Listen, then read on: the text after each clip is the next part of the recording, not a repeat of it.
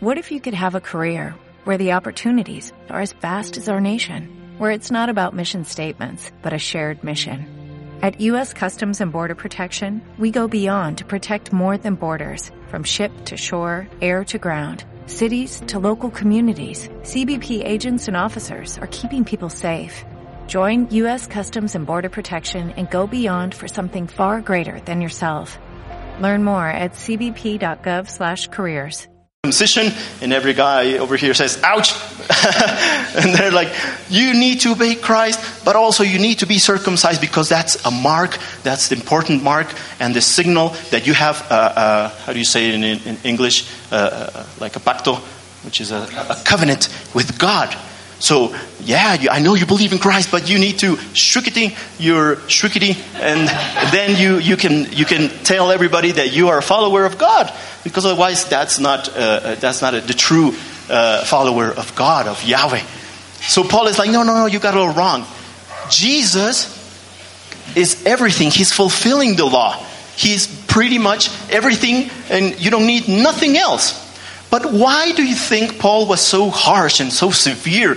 And when you read this, he even says, ah, I wish they, those mutilators would mutilate themselves with this commandments of circumcision.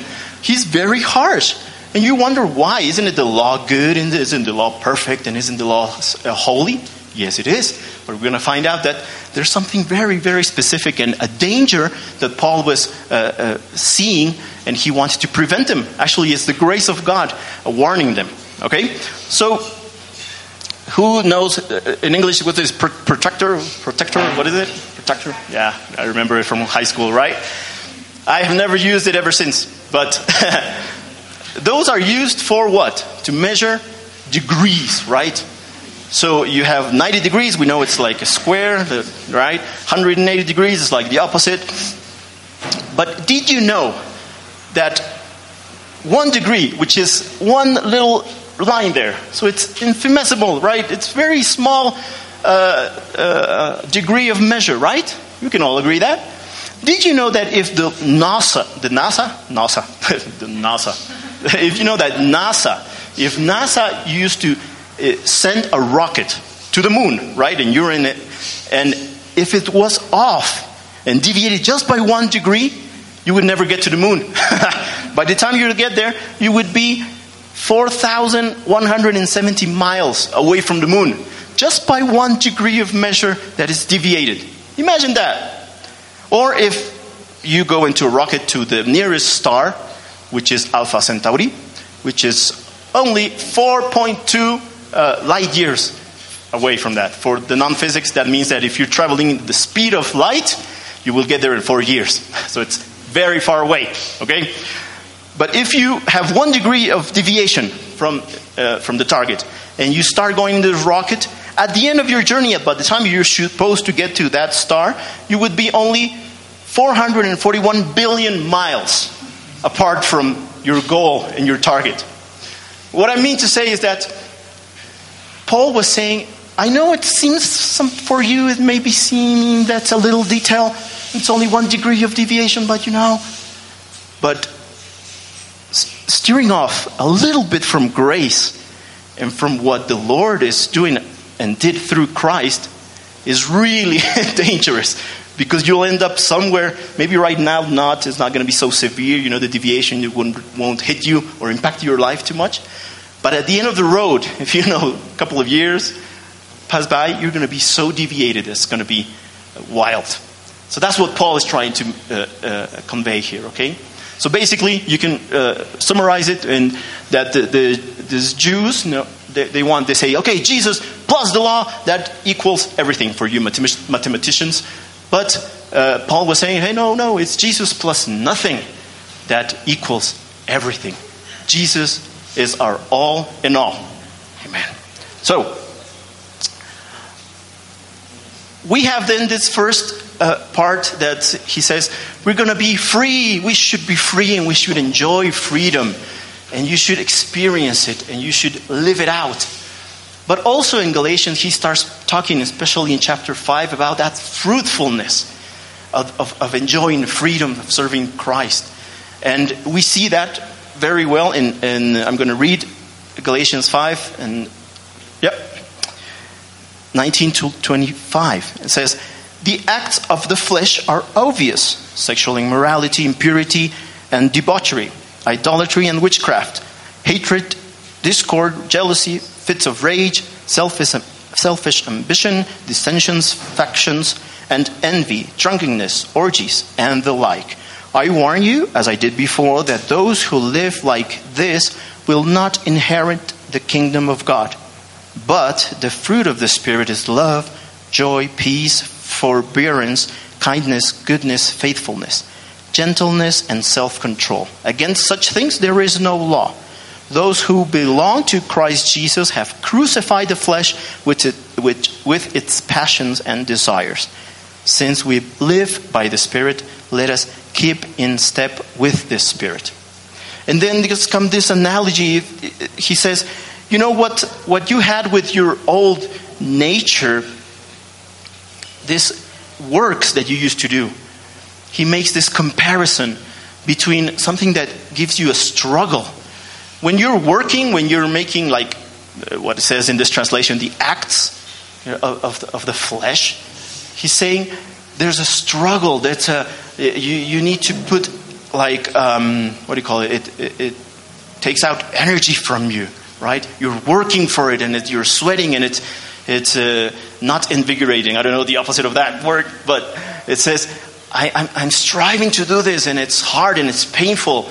And all this list, which is not a compelling list, but he says that's like work and it fatigues you and it destroys you. But on the contrary, he makes this analogy with, uh, with the, the fruit of the Spirit.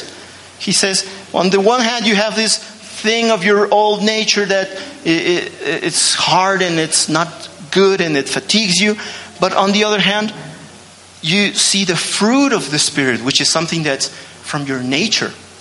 And we've been talking about that it's effortless and it's something that just, just comes by being attached to the, the, the vine, right? and all of a sudden the grapes just pop out. You just keep growing, and Jesus is flowing in you, and it comes from inside, and it just, you're not struggling, you're not like pushing and like uh, striving to bear fruit. It's just part of your nature. And that's what Paul is saying here.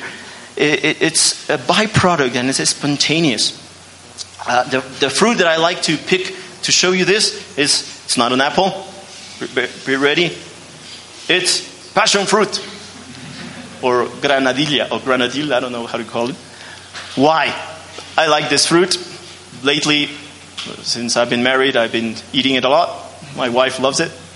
And I think the, the fruit of patience is, uh, represented in my wife when she eats this fruit. Because she takes, imagine this, she takes each and one of those little seeds and she, you know, goes and takes it like this and then spits the seed out. It's like a million seeds in there. I don't know how she does it, but patience is there. It's the fruit of the Spirit. and I just grabbed it and like, clank, clank, clank, clank, clank, and eat it. I'm like, it's okay. It's all, it's all fruity for me. But I like, I like this comparison because you see, the fruit is, is one fruit, it's one passion fruit. It has different parts and it has the seeds and it has that like uh, little slime thing that held it together. And it has the covering and the, the velvety part and the outer core and everything. But it's all the fruit, right? Well, guess what? For Paul, the fruit of the Spirit, if you would make the analogy, would be like the, that fruit. It's love. And love starts to emanate from your nature without uh, striving, but it has different components and different manifestations of that love, which we will translate as the, that eight other adjectives or subjectives, I don't know. Uh, you know, the, the patience and the forbearing and the self control and the joy and peace. And those are like little parts of that fruit. And then you can, uh, you can enjoy them. But what I normally used to think is that, okay, I get to eat that fruit, right? Normally we eat the fruit. But imagine that. If you're the in the plant and you are bearing fruit, the fruit is not for you. The fruit is never for you. Actually, the thing that Jesus is saying in John 15 is the fruit you bear is always for someone else, especially for the gardener. He compares himself in John 15 to a gardener. You're not like, I got a fruit and you eat it, you cannibalize yourself. No, fruit is always for someone else. And especially for Jesus, for the gardener who's picking it up and cleaning it and distributing and, and, and, and putting you as a gift here in a community. And one thing that we are going to be talking this morning and sharing is that the Holy Spirit and the fruit of the Spirit is what joins us. If you see that, I don't know, I, I don't know a better word for like that little rubbery slime thing. it's, it's, not to be offensive, but it, it, that's like the, the, thing that the Holy Spirit uses us. Because if you grab that thing, it, not one of them just come out, right? All of them. If you pick one of them, like look, all of them come out. So that I, I figure that that's like Holy Spirit, that fruitfulness and that love of the Holy Spirit flowing among us is what keeps us joined together, speaking the Spirit's language. It's beautiful. So you are a passion fruit and full of passion also for the Lord. Okay. One part there in verse, let me see, it's uh, verse 24. Those who um, belong to Christ Jesus have crucified the flesh. This is very interesting as well, because of all the different kinds of, uh, how do you say, acts of uh, suicidal manners, you can hang yourself, you can shoot yourself, you can uh, jump off from a cliff if you want to. But guess what? You cannot crucify yourself. Right? They, they, can hand you the hammer, you can get the nails, you can start pounding on your feet, you'll start screaming. Okay, you go with one foot and the other foot, and then you, maybe you get uh, the other one, and then you nail your one hand, right? And then what? what are you going to do? you need help. Crucifixion, it's not like you have to make an effort or you have to say, Oh, I'm going to die and I'm going to crucify myself and my flesh and my old nature to God. It's all, it's all uh, wrong again. It's the Lord, by faith, you say, okay, when the Lord Jesus was crucified, I was crucified. I have been already crucified and I have been resurrected. There's no way I can crucify my own old being, well, my old bad habits. It doesn't work that way. It's by faith. In Romans 6, you can read it. It's pounding on this uh, concept when it says, um, uh, let me try to translate this. Knowing that your old nature was crucified jointly with him, so that the body of sin was destroyed, so that we will not serve more to sin. We will be slaves to sin. So uh, consider yourselves in verse 11 of Romans 6 says, Consider so take into account, so realize and mentalize that, that you are dead to sin. You are already crucified. Don't keep on trying to crucify and hand me the hammer. But you're alive to God in Christ Jesus. And verse 14 says that the sin will not have dominion over you when we do that, when we renew our mind in that sense. Sin loses its power. If you try to I'm going to crucify myself and my sin and my whole habit. You're empowering sin because you're saying, ah, he thinks he's alive. but when you say, oh, wait a minute, I'm dead to sin. And by faith, I'm alive in Jesus Christ with a new nature. A new, I'm a new creature. Verse 14 of Romans 6 says, Sin will not have dominion. You won't be a slave to that sin anymore because you are not under law but under grace. It's all grace. It's all grace. And that's what Paul is saying. Enjoy grace. It seems so easy, but here is the hardest and more complex part to believing it by faith.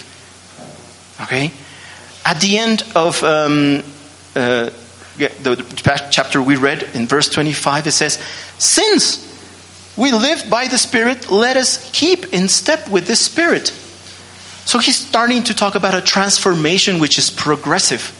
If you live in the Spirit and you walk with the Spirit, well, you already have the Spirit in you, right? So keep on walking, keep on advancing. Be guided. Let, you, let yourself be guided by the Spirit. It's a trans, he's, he's speaking about transformation. So it's not only freedom and fruitfulness, but also always uh, pursuing and actively pursuing the, the, the, Holy Spirit in your life transforming you. That's what we say here. Yeah? It's accepting and, and loving, but it's also transforming. There's the, well, we need to put one in English, to reach out for those people who do not have a church or do not belong to a church or not part of the church. So then maybe disciples that are transformed and also who make disciples that are being, being uh, continually transformed, right? So the law is holy, yes. The law is saint, yes. The law is perfect, but the law cannot make you saint. The law cannot perfect you. And the law cannot uh, make you holy because you won't be able to reach that mark. That's why Jesus came. He fulfilled the whole law, and then he said, Okay, I've done it. By one man, now everybody has access to grace and righteousness before God. Just the same way as when Adam sinned, all human race was condemned, right? So it's the same kind of uh, uh, principle. So the secret for us as believers is that it's not really to strive with our old nature, but it is to be guided and be uh, subdued or like not resist the Holy Spirit. It's like, I'm not going to strive for that, but I am going to submit. It's like, uh, that's what I normally try to do when, when I worship. It's like when, when somebody comes in the streets, you know, if you're in a dangerous street and you've been assaulted, uh, you know, it's horrible sensation, right? Somebody comes with you with a knife or sometimes even with a, with a shotgun. Say like, give me all you have. And what you do? It's like, I surrender. Don't, don't hurt me. I surrender. But in, in, in place of that, we, we don't come to God like, don't hurt me. We come like, I surrender. I surrender. Do as you wish. I don't want to strive anymore. You've done it. You've strived for me. I want to submit and flow with your spirit. Be guided, be walking every day by and with the empowering of the Holy Spirit. Now, I love the NIV, but one part of the translation that I don't agree too much with is when they say the, well, especially in Spanish, I don't know if you have that in English, but it's uh, the vieja, uh, no, the naturaleza pecaminosa, which means the uh, sinful nature. But when you see actually the original, it's not talking about that you have this, this double identity like the Jews had in yourself. Like you have half of your body is like new generation, generated nature of God, and the other half is the old sinful nature. The, the, the, correct translation, it's, for me, it's the old nature. Because it was crucified, right? It was dead. Reckon yourselves dead. You are a new creature. All things are new. You have a new creation. But then you say, but then why am I struggling with this? Or why do I still sin? And why am I not perfect? Well, imagine it's what we happened, happened recently here with our uh, government, right? So a new government comes in place and he's like, okay, I'm the new ruler, Lenin Moreno, chas. And I sit down and I come decorated and then what happens? Well, you don't expect that the first day uh, Lenin Moreno is in, uh, sitting in his office, that all of a sudden all the bridges and all the towns are perfect and uh, are according to his ruling and his principles of government. You have, as we do, an old nature which is uh, like a rezago, which is like uh, something that was left over, I don't know, or like the product of a past, an old administration, which was that sinful nature. But it's dead. So now, when you reckon and you say, okay, I'm reckoned, I have a new, uh, new inner man in the likeness of God who is ruling now my life. And okay, I know I have some uh, past destructions in my city and my soul and everything that has been uh, disrupted by the enemy before. Now he's the new ruler. And now the Spirit can start rebuilding and can start aligning heaven on earth in me.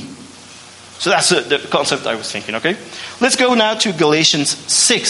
So it's not only liberty, we're going to start talking a little bit about this concept of sowing and reaping, right?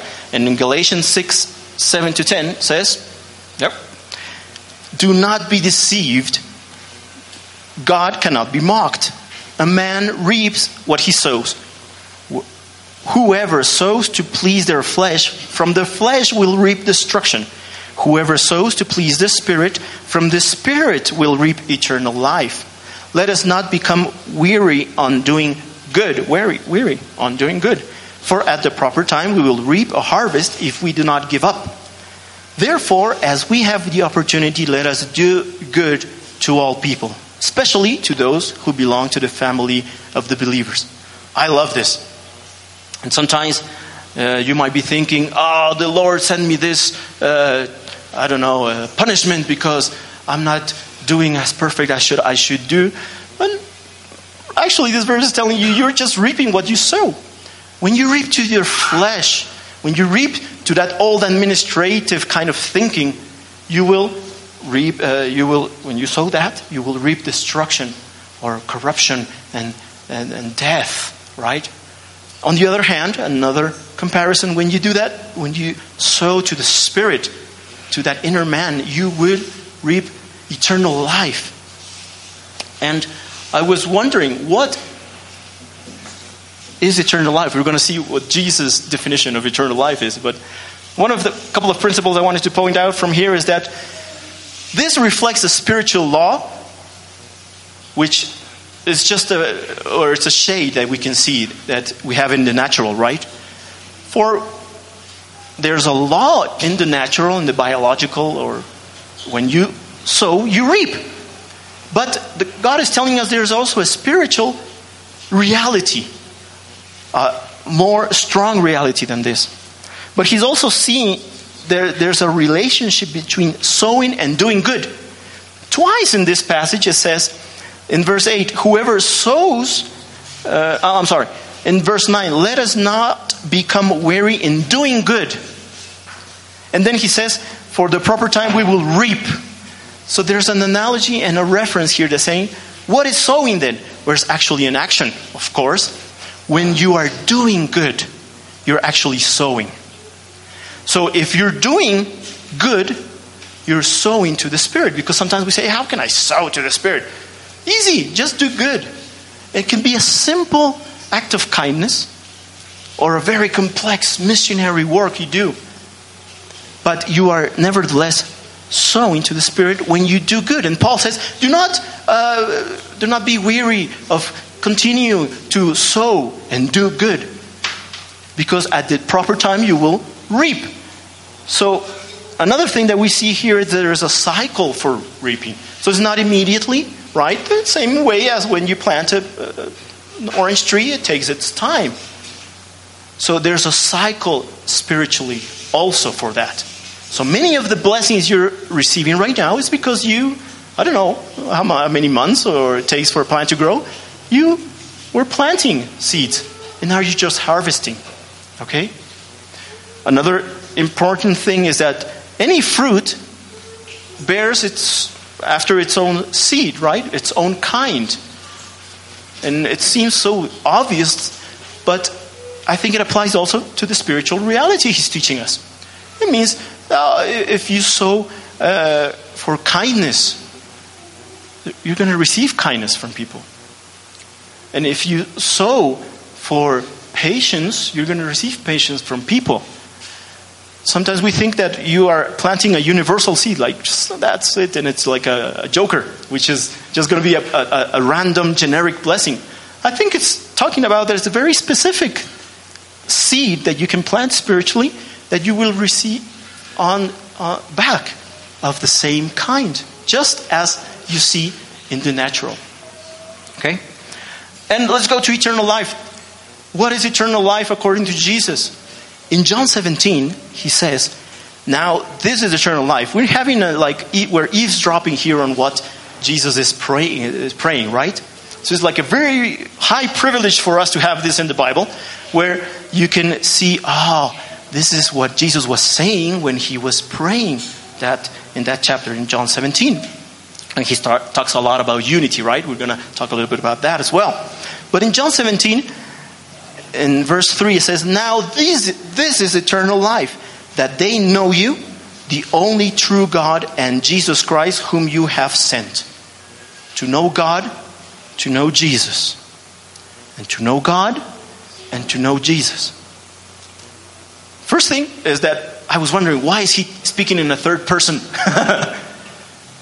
He says like, and, and he, this is the time that Jesus started to pray, and he starts praying, and he's like, this is eternal life, for them to know you and to know Jesus Christ.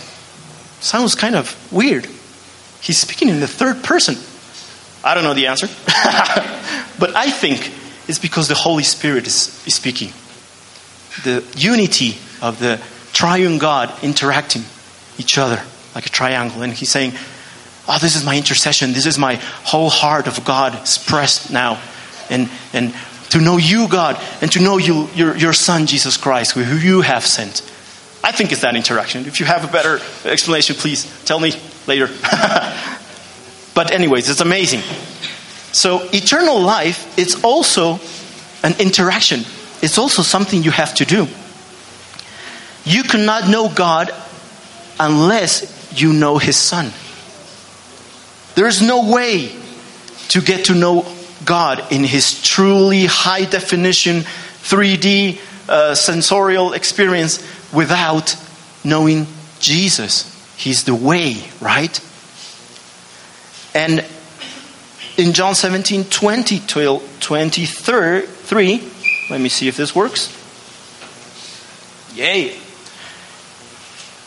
We talk about that unity of the Holy Spirit that we were uh, uh, reading prior, right?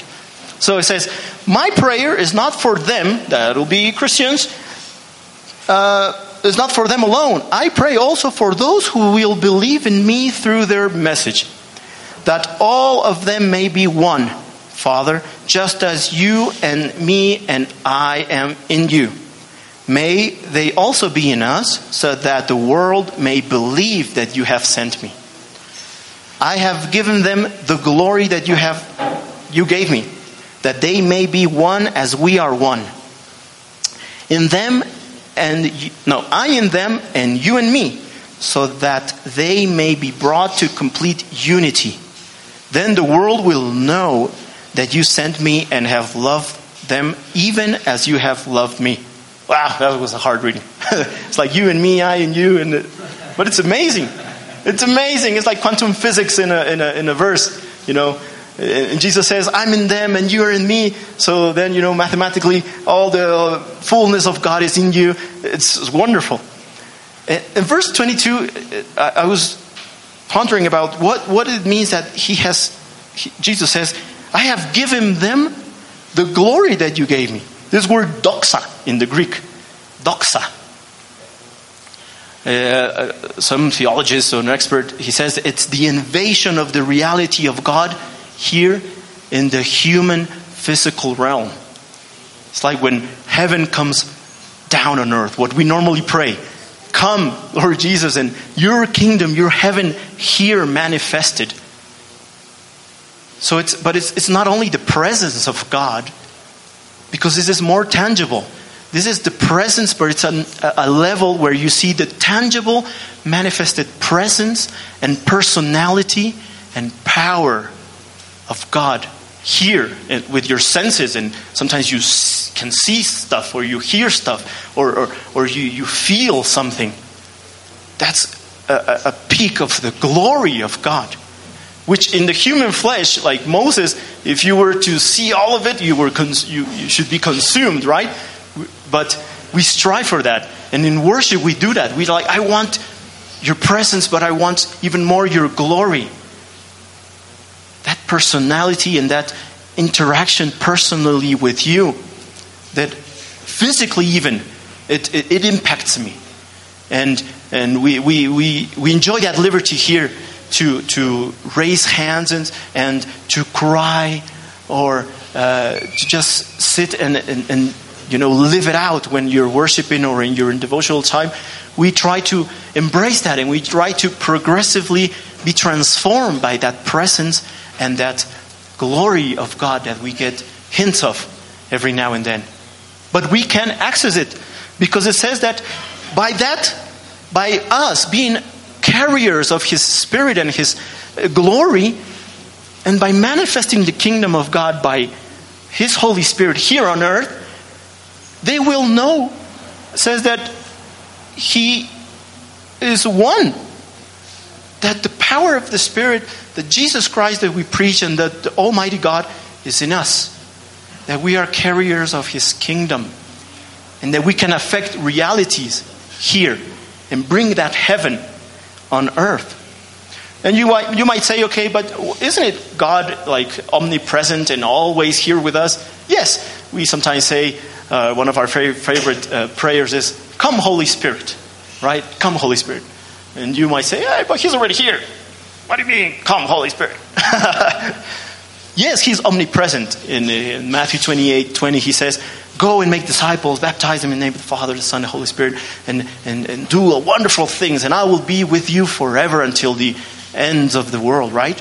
Or in Hebrews, it says that I will never leave you nor forsake you.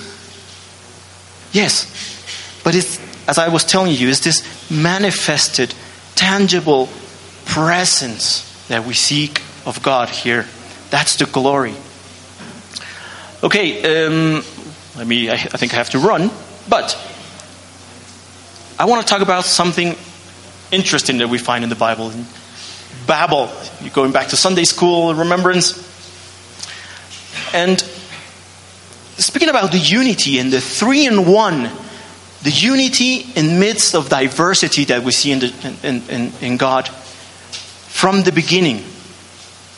We're not talking about unity and uniformity which is like when you are in, a, in school. I used to go to a school where they put uniform on yourself, and then yeah, you you all have to be like the same haircut and all with the same color of tie and everything, and they all speak the same, and they all have to have the same uh, background education. And I didn't like it that much. I, I enjoyed it, okay. But this is not what we're talking here. We're talking the unity of God manifested in trilogy in the midst of diversity not in the midst of uniformity. Because after all, you know, what, it, what do you call some, a group of people that it's, you know, the same culture, all are the same culture, all speak the same, all think the same, and all act the same, and all look the same? It's a cult, basically. And the Lord doesn't want that. He wants a multicultural community. But in Babel, or in Genesis 11, we see something that I was thinking about. It says, Now the whole world had one language and a common speech.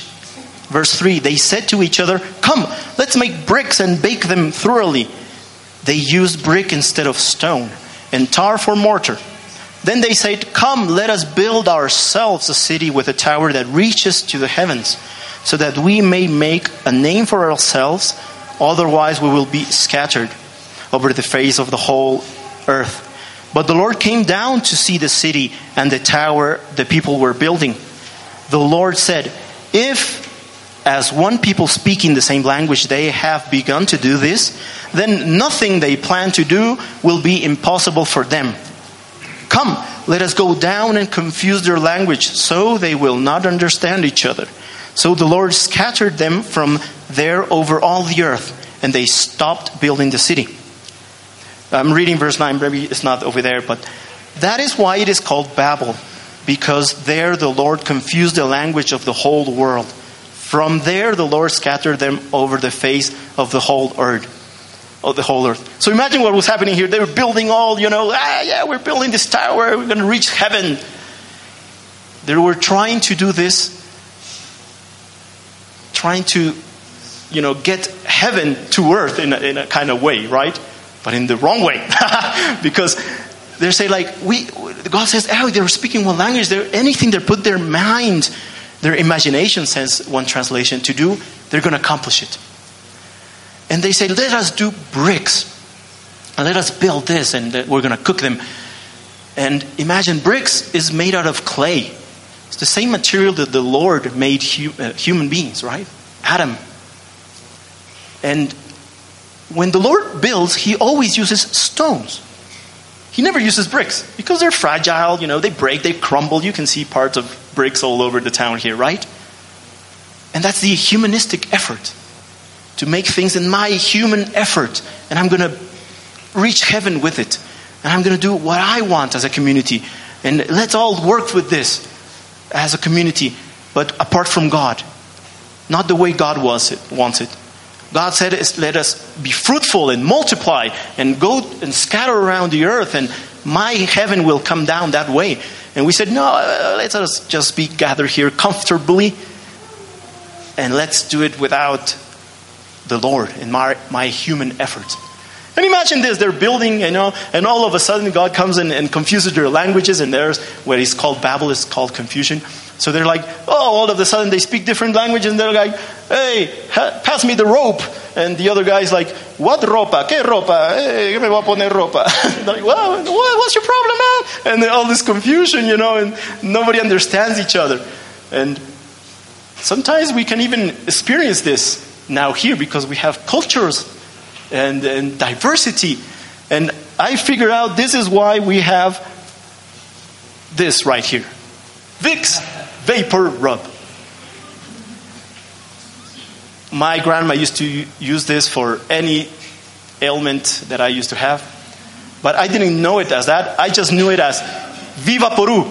That's what I called it in my language. Viva Peru. So they said, uh, I, just, I think a couple of years I just realized, oh my lord, it's Vicks VapoRub. I can't believe it.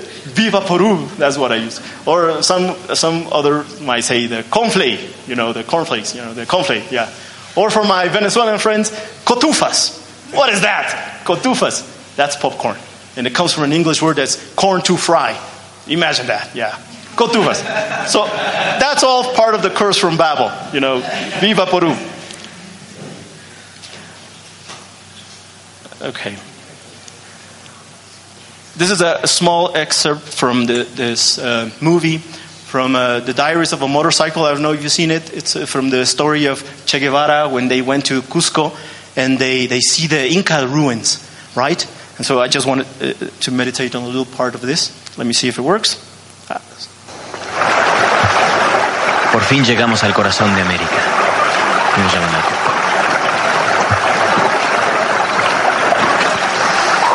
Al entrar a la ciudad encontramos a don Néstor, un hombre muy sabio, viejo, que terminó siendo nuestro guía oficial. Oiga, caballero, yo me pregunto, ¿cuál de estos muros es inca? Este debe ser el muro inca y aquello español. Ahora nosotros a forma de burla decimos el muro de los incas y el muro de los incapaces, que eran los españoles. That's awesome. So you can see in the in the Cusco, uh, you know, ancient, uh, not ruins, but Machu Picchu and all stuff. Those stones are huge and they're like millimetrically perfect. And Peter tells us that we are living stones, and we are right now part of the building of God. But we are living. We are moving. That's why sometimes you see friction among your colleague, uh, you know, millimetrically lined up to you. So we're like, you know, oh, and then, yes, I know sometimes it hurts and sometimes we don't communicate properly in a multicultural uh, uh, community. But as long as we are tied together by the Holy Spirit, we can accomplish anything that we set our mind into. The unity of God. Peter was right. And I would like to pray. I'm running out of time, but I want to end up with this story about this is has like this story has like 10 years uh, but it says get the point it says a 59 year old german man who has spent the last 34 uh, years in jail has turned down offers to be let out he rejected an offer to leave in 1992. Thomas Messler, spokesman for the Brandenburg State Justice Ministry, told Bild newspaper, "We can't do anything if someone sentenced to life in prison doesn't want to leave." The man, identified only as Gerald H., was convicted of murder and sentenced to life imprisonment in 1972, when the area was part of the communist East Germany. German prisoners have no obligation to agree to leave jail before their sentences have been completed. I was reading this and I said, it's so sad. And it's an example of sometimes as Christians. The Lord has set us free, had opened the jail of imprisonment of sin in your life. And as that German guy was, I don't want to leave. I don't know what to do with so much freedom. I don't know what to do with my life or all my thinking patterns and all my customs is it's imprisonment, slavery. But the Bible says, as we read in Romans 6, that you are free. But maybe some of us, we are still hanging on to the bars, even though all around us there's freedom. So I would love to pray for us and ask that liberty of Christ to, that spirit of liberty, to come and set us free if whatever you are needing. Maybe among you, you are you don't know the Lord, so that's the first step to being free. But you need maybe freedom from something in your soul, something in your body. Um, you're striving to that transitional progress that we were talking about. So all of us need that filling of the Holy Spirit and that striving of us to bear more fruit, to enjoy liberty. That that unity in us as a community really marks us. And as we read in John 17, they said, May they believe that you are in me and I in them, because the unity they portray. Amen. Please stand up as we worship.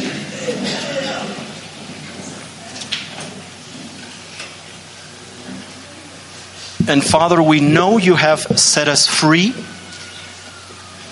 And we just want to invite um, your spirit of liberty, of truth here among us. Come, Holy Spirit. Come, Lord, and manifest tangibly your presence, your personality, and your power, your glory, Lord, even more.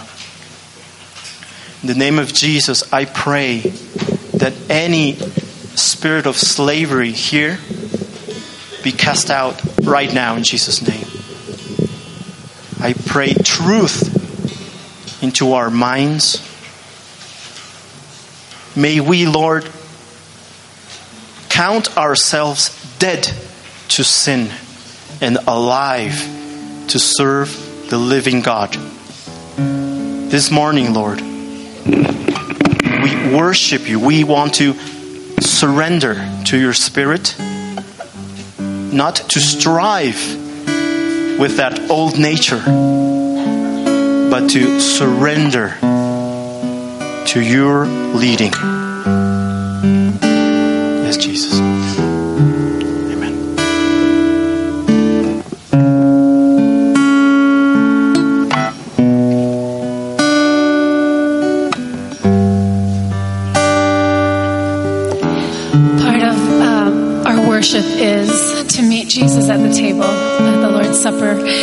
Invite you during the next um, few songs to come up and to. Um, to enjoy that experience of meeting with Him in the bread and in the cup.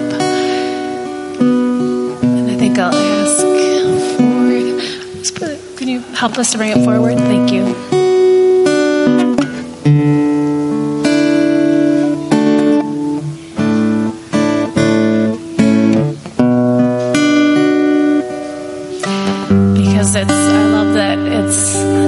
Jesus plus nothing is everything and that's what we're looking at here at the table. Also, if you want to have prayer with someone, if you want help in prayer, Dave is over here. And I think we've got uh, Carlos is still here too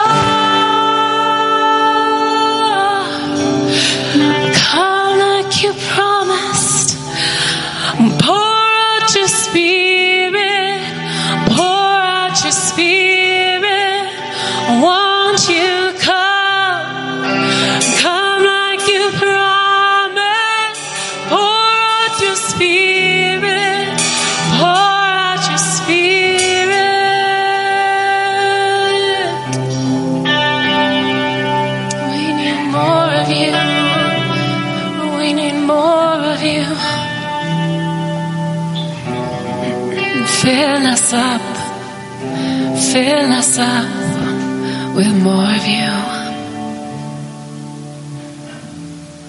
Thank you, Jesus. Thank you that you meet us.